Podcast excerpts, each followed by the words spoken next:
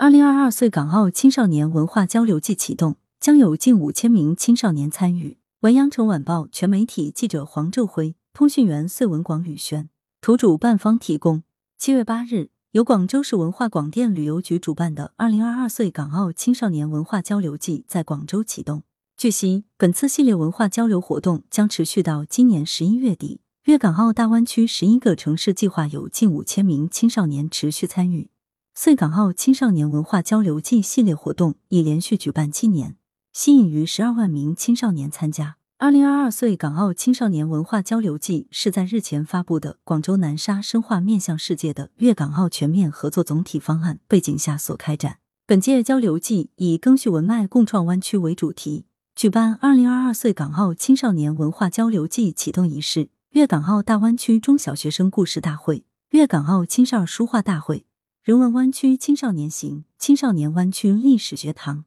人文湾区风貌巡展等系列活动，引导穗港澳青少年传承和传播岭南文化和爱国主义情怀。交流暨启动仪式上，主办方为人文湾区青少年行活动授旗。授旗仪式后，人文湾区青少年行首发团员将以走访百年广九家国路、潮玩南沙创想湾为主线。带领青少年回顾广九铁路从晚清风雨如晦的起点，走向粤港澳大湾区建设的宏伟蓝图，见证粤港同胞血脉相连的家国情怀；走访南沙着力打造的城市客厅与青创基地创想湾，与在此创业筑梦的港澳青年交流分享，聚焦穗港澳三地青年互融互通、创新创业的青春活力。主办方介绍，今年交流季项目持续发力。粤港澳中小学生故事大会首开新媒体展示平台，青少年围绕湾区榜样、心向祖国为主题进行故事视频创作，并可通过视频号加话题的方式广泛展示。人文湾区青少年行